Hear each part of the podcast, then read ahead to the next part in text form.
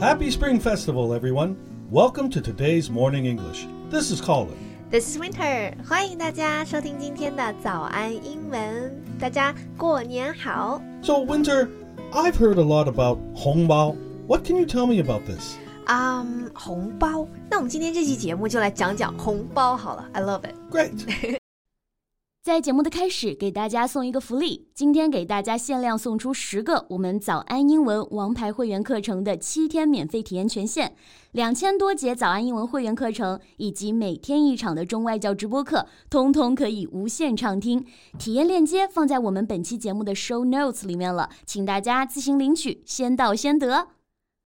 So, Winter, are Hongbao always red? What?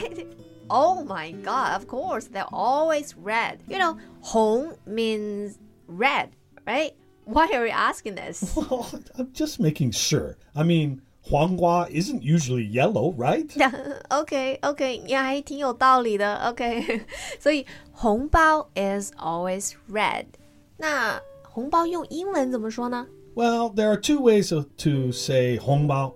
The first is red packet. red packet. Yep. Right?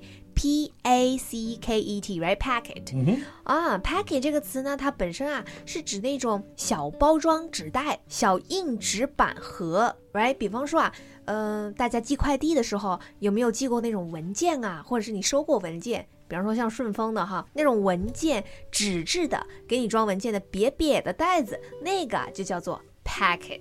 Yeah, yeah. So Hongbao is just red packet, right? Yes, Mm, another way of saying Hongbao is red envelope.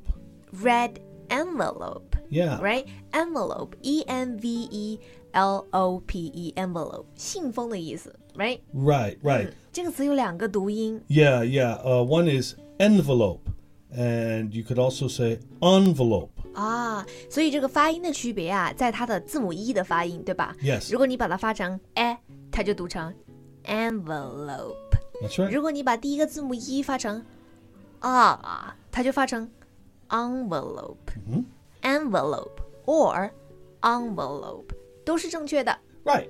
Now, if you go to America and tell the average person you received a red packet or red envelope, they won't know what you're talking about.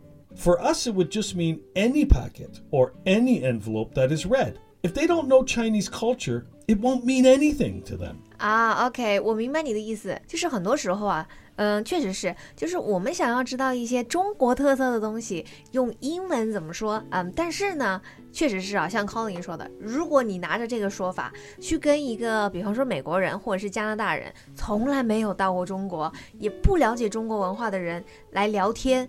他也是会懵的。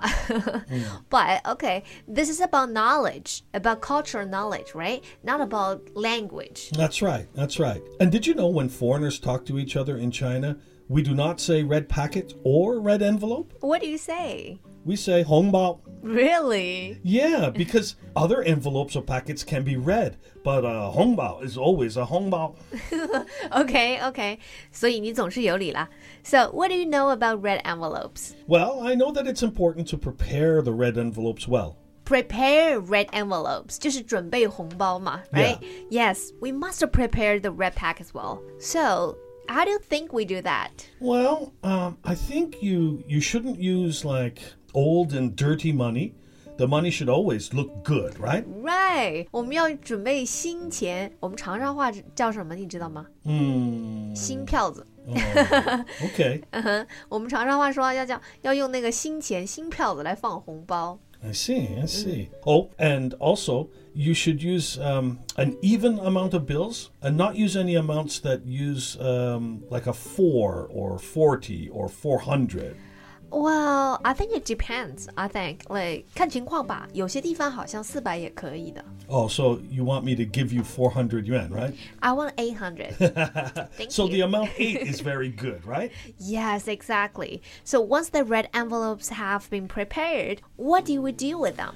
Well, I think it's um, family members that give red envelopes to the children in the family on Chinese New Year's Eve? That's right. The older members of the family give the red packets to the children. 一般呢是家里的长辈给小朋友红包。 You know, when I ask my students um, what their favorite part of Spring Festival is, they all say that it's receiving red packets. Of course, receive red packets. 收红包。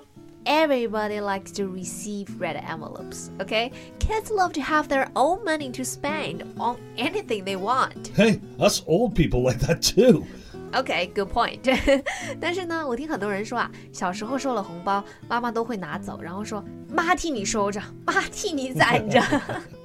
okay, so do you know anything else about red envelopes? Well, um, we shouldn't open them right away, right? We should keep them and then open them privately, away from the person that gave us the red envelope. 对啊，收的时候要说，哎呀，不要不要，不用了不用了 不用了，但是动作却是把红包放进口袋， 就是嘴上说不要，身体却很诚实。